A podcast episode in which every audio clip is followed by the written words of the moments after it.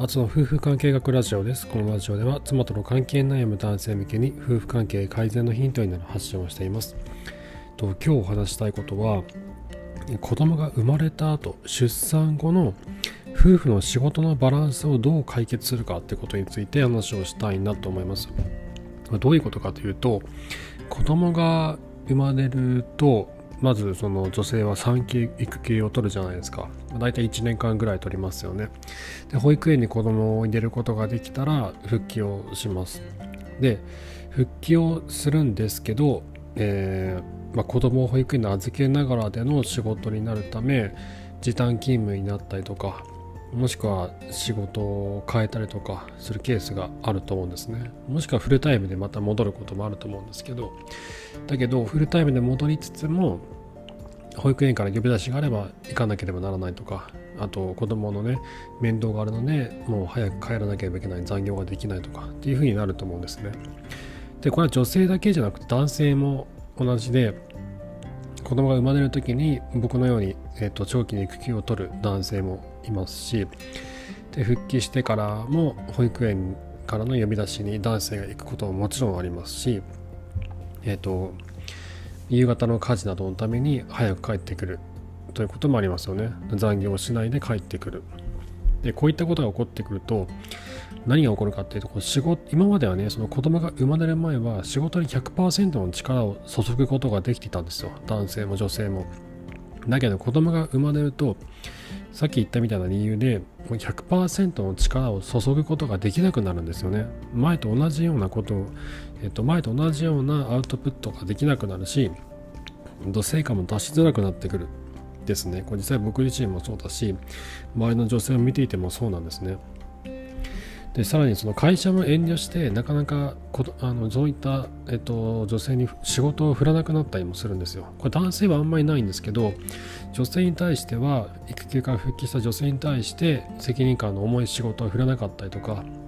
っていうケースと結構あるんですね。でそれは物理的に、えっと、夕方遅くまで仕事ができないこともあって責任のある仕事は振らないっていうケースもあるんですけどこれ男性にはでもないんですよね。これなんでなんだろうと思うんですけど男性には相変わらずその育休前と同じような仕事の割合をこう振ってきたりとかするんですよね。でもしくはその家庭状況に関係なく女性だろうか男性だろうが育休明けてからも、まあね、そんなね子供がいようがいまいが関係ないやるだけのことやってもらうよと言ってバンバン仕事振ってくるって会社もありますよね。そしてやがて退職に追い込まれてしまうってケースもあると思うんですけどこうそうなんかねたなんだ昔どっかで聞いたんですけどそのあの結婚し結婚して退職したり子供を産んで休職する女性のことを悪く言う社長とかがねたまにいるんですよね。あの戦力にならないとか言ってね。すごい時代遅れというかなんだろうちょっと人としてどうなんだろうと思っちゃうんですけどでもそういう人がいることは確かなんですよね、まあ、一部だと思いますけど。でそうなるとね仕事が本当にやりづらくなるんですよ女性は。で僕の知ってる範囲で出世することができている子持ちの女性ママさんっていうのはどういう人人なのかなってちょっと思ったんですけど大体子供が中学生以上になってるケースが多いなと。もしくは小学校高学年以上とかなってるケースが多いなと思うんですよね。なのでこの育児育児のいわゆるお世話をする期間保育園とか小学校1年生2年生とかといったお世話が必要な期間っていうのは終わっているケースが多いなって思うんですよね。ででそだからいつ終わるのかって話なんですけど大体小学校高学年とか中学生入ってからが多いなって見ててそう考えると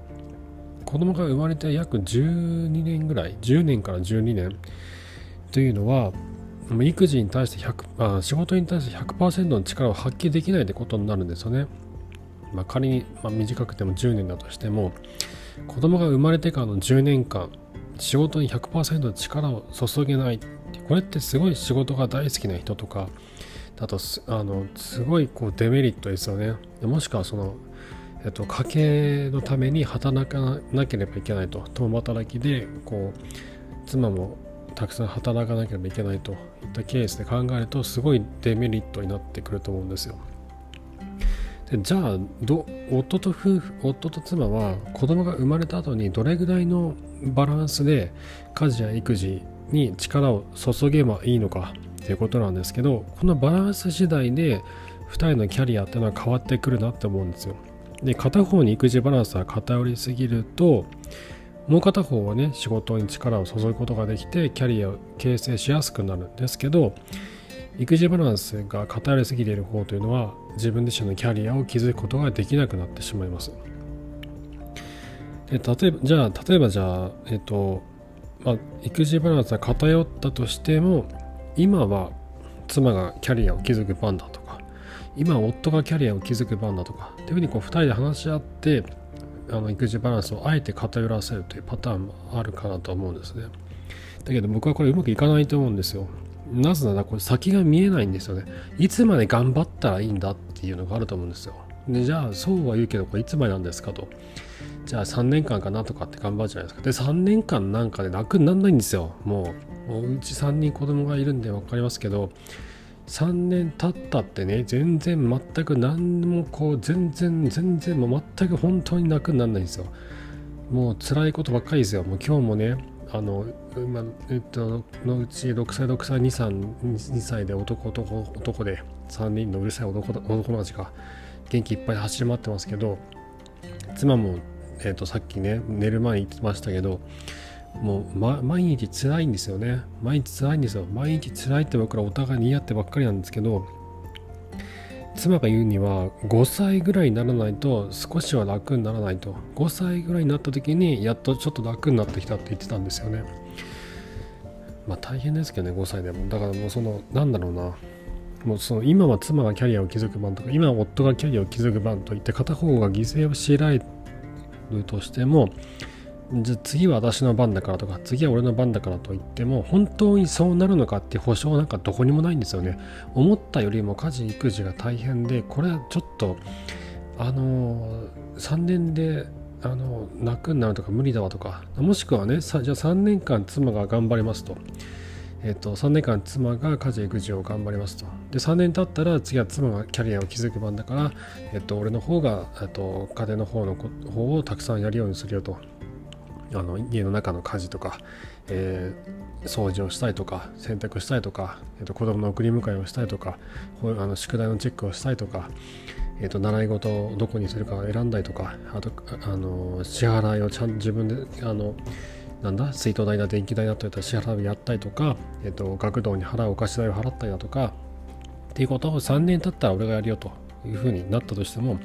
で絶対できないんですよ。これ3年間のブランクが空いてるんですから。3年間のブランクが空いてる中で突然こう切り替わってやるよって言われてもあの3年間それを続けてきた妻にはかなわないんですよ。でそこから自分自身がそういった全てを請け負って妻に仕事100%いらせるようにするのすっごいつ辛いんですよ大変なんですよほとんどの人はなかなか難しいんですよそれでもちょっとちょっとずつやるんだったらちょっとちょっとずつそれを自分自身こう学びながら、えーと、きちんとできるように覚悟を持ってやっていく必要があると思うんですね。だけど今から今その子供が生まれて出産してこれからキャリアをどう築いて築いていったらいいかお互いのキャリアをどう築いたらいった築いていったらいいのかと悩んでる人悩んでるとしたらあなたがそう悩んでるとしたらどっちかに偏らせるっていうのは僕は大きな間違いだと思うんですね。3年間は妻頑張るとか3年間夫頑張るとかと言っても3年経った後にその片方の人は家事育児が全くできてないわけですよ。全くできてない状態でバトンタッチなんかできないんですよ。そう。であとねこうあの無意識のうちに不満がどんどん溜まっていくんですよ。なんで私だけこんなことやんなきゃいけないんだとあいつはねあの仕事で力いっぱいやることができてで社会との接点もたくさん持っててやりがいもたくさんあってなんで私はこの狭い家の中で子供と一緒に取り残さなければいけないんだっていう恨みがね溜まっていくんですよ。これ恨んでるって言わないですよ。奥さんは恨んでるって言わないんですよ。言わないんだけどどんどんどんどん溜まっていくんですよ。たとえね今は夫がキャリアを築くまたお互いに話し合った上でそういうことになったとしても恨みはどんどんどんどん溜まっていくんですよ。だからもし今あの夫婦の仕事のバランスをどうしようかと考えてるんだとしたらどっちかに偏らせてまた3年経ったら逆にするっていうのはねこれはもう絶対起こらないと思った方がいいです。あのすごい大変なことになりますから。だもし今からあのキャリアのバランスどうするかって考えてるのとしたら僕は僕のおすすめは両方をイーブンな状態お互いが、えっと、夫も夫も妻もお互いに家事育児のバランスを同じぐらいになるように受けますと。どっち2人ともが自分が担当だっていう意識で取り組んでいく。そしてさらに外注するっていうのがベターだと思うんですね。で2人がイーブンその家事育児のバランスがイーブンになると2人のキャリアの進みっていうのは確かに遅くはなると思うんですよ。あの100%力注いだ場合と比べれば遅くはなると思うんですね。100%でできるはずが 60%70% とかになるとは思うんですでも0%じゃないんですよ。0%よりも 60%70% の方が全然前に行けるじゃないですか。ある意味は遅いけれども確実にキャリアっていうのは気づきやすくなってくるんですね。そしてさらにあの家事育児家事っていうのは外注するのが僕はおすすめなんですで例えば僕の僕自身とか僕の知り合いとかの例で言うとえっとねあの両親が近くに住んでる住んでいて、えっと、毎日夕方手伝いに来てくれるっていう人もいるんですよ。えっと、アパート近くにねママがママっていうかその、えー、ママの、えっと、お母さんか。妻の母ですね。夫がからしたらその義理の母親が、えっと、近くにアパートを借りていてでそこそこに住んでいて夕方になると家事育児を手伝ってくれるっていう人もいます。あとは、えっと、同じく妻の母親が週に3日間住み込みで働いてると。住み込みで働いてるって言ったら変ですけど、えっと、週に3日間だけ泊まりに来てて子供の面倒を見てくれると、まあ、家の中でもやってくれるっていうのがあるんですね。あとうちの場合は、えっと、僕の両親は結構遠いところに住んでるんであの来ることはできないしちょっと体力的な問題もあります。で妻の両親は近くに住んではいるんですけどちょっと年齢の問題とか体力の問題もあって毎日のようにうちに来てもらっていろいろやってもらうとは難しいんですね。なのでうちはシルバー人材センターに家事を外注してて毎日、えっと、夕方6時45分から8時15分まで、えっと、皿洗いとお風呂掃除とトイレ掃除とリビングダイニングキッチン階段の掃除あと玄関の掃き掃除をやってもらってるんですね。でこのおかげですごい精神的な安定が保たれてるなと思うんですよ。それらをやらなくていい。もうそれもうなんだろうなその夕方のすごい子供が帰ってきてわちゃわちゃわーギャーバーってなってる中でご飯を食べさせて皿も洗って話しかけられて途中になっちゃってまた皿洗いに行ってまた話しかけられて喧嘩仲裁してみたいな。ことばっかやってるんでもう溜まった皿を見るだけでうんざりするんですよ。もう僕も妻も言ってるんですけどうんざりするんですよ。もう嫌になるんですよね。なので僕はもうある日もう何もしたくないと妻に言ったらその前に僕らちょっと話したんですよ。シルバーさんどうかなみたいな。で妻がそこでじゃあシルバーさんちょっと使おうと言ってくれて結構何ヶ月間も使ってるんですけどすごい助かってますうちは。人によりきりだと思うんですけどいろんな方法あるんですよ。いろんな方法で外注化すればいいと思います僕は。2人でイーブンに持ちつつプラス外注化っていうのがベターな選択なんだろうなって僕は思ってます。あと料理が苦手とかしたくないって場合は料理の代行サービスってもありますし週に1回まとめて作ってもらうとかねもありますよね。あと買い物が辛いって場合はえっとあの配配達してもらうやつもありますよね。めっちゃヨシケを今も使ってますけどえっと今でもねヨシケはね今あの特別品を買う時以外は買ってなくて毎日の食材を実はもうやめちゃったんですよね前は毎日の食材をかあのよし系で宅配してもらってレシピもついててそれを見ながら作ってたんですけどあのなんかある時ねこうやめなきゃなんだろう何か都合があって1週間ストップしたんですよ。そしたら意外になくても大丈夫だなと思ってでも必要だったのは休みの日とかに何も作りたくない時にチンしてチンすれば食べる食べられるもの。あの冷凍チャーハンとかね冷凍パスタとかああいうのはよし系でまとめて買っておくと便利だったんで今そういうのだけ使ってるんですけどそういうのもいいんですよ。あの外注化特に休みの日なんか料理なんか作る気になれないですからねお互いに。あと週末とかね。その時用に、えっと、冷凍チャーハンとか冷凍パスタとかっていうのをあのよし系で買って冷凍して保存してます。あとはえーと、で時短家電ですね。これはマストだなと思います。ルンバ洗濯乾燥機食洗機ヘルシーホットクック。などなどですね。これは僕も実際に僕自身もこういうのが好きで全部揃えたんですけど、まあ、洗濯乾燥機は縦型のものを以前シャープを使ってたんですけども壊れちゃったんで今パナソニックのドラム式洗濯乾燥機を使ってますが、ね、すごい便利ですね。縦型よりも全然乾燥能力が高くて3時間ぐらいかな。で洗濯乾燥できちゃうんですごい楽になりました。ただ外に洗濯もほとんど干さないんですよね。すごい楽ですねこれは。あとヘルシオがねそのゆで卵を作るのがめっちゃ便利なんですよ。ゆで卵が何分だったか十何分ぐらいできるんですけどお湯を沸かして入れてみたいなめんどくさい作業がいらなくて金網に乗っけて、えっと、水タンクに水入れてで、えっと、ゆで卵コースみたいなのがあるんでそれはボタンポチッと押すだけで勝手にできちゃうんですよね。でそれで毎朝のゆで卵とかあのおかずがね1分できちゃうんですごい便利ですね。でこんな風にあの家事育児を2人でイーブンに分けつつの外注化人に外注したり機械に外注したりっていうのが僕はベターだなと僕は思ってます。人によっては今夫がキャリアを築く番今妻がキャリアを築く番と割り切ってお互いに頑張るってもありだと思うんですけどその先がどうなのかっていうのが僕は非常に心配でその3年間とかの間に3年経ってじゃあバトンタッチちゃんとできんのかとか。でそのその3年間の間本当に自分の中で不満は溜まってないのかと。不満溜まってないと思ってるけど絶対溜まってると僕は思うんですよね。じゃなきゃこんなに世の中に夫婦関係で困ってる人なんていないですから。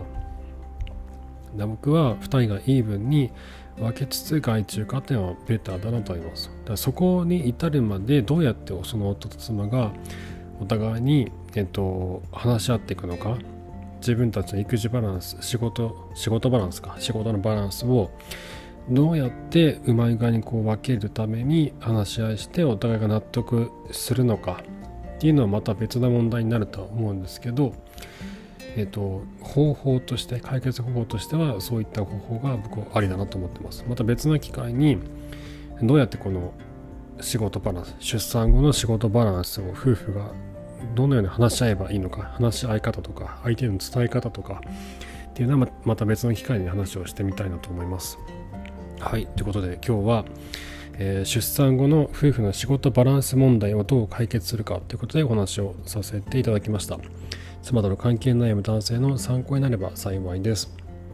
えー、質問箱の方でご相談ご質問受け付けておりますので、えー、ぜひこちらご利用ください。放送の説明欄でリンクを貼っておきます。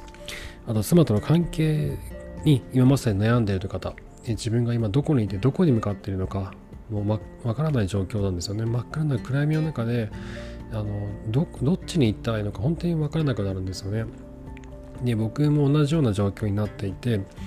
でそんな時にこのこっちだよとかいやその時こうした方がいいよとかっていう言ってくれる人が欲しかったんですよ。だけど僕誰にも相談ができなかったんですよね。多分その自分自身のプライドが許さないとかあの恥ずかしいとか言いたくないとかっていう気持ちの妻と関係が悪いんですとかってことをね見えなかったんですよね僕は。で周りにもそういったことをねこううまくやってそうに見える人もいなくて。だいぶいない中でいろんな本を読み漁りながら実践しながら改善することができたんですけどで今となってはそのような悩みで今まさに悩んでいる方の、えー、支えに僕はなれると思っておりますので今妻との関係改善ですごく悩んでいて本気でどうにかしたいと思う方はぜひご連絡をください。ノートのサークル機能を使ってアツの夫婦関係改善カウンセリング松明という名前で、えー妻との関係に悩む男性向けにアドバイスをさせていただいてます。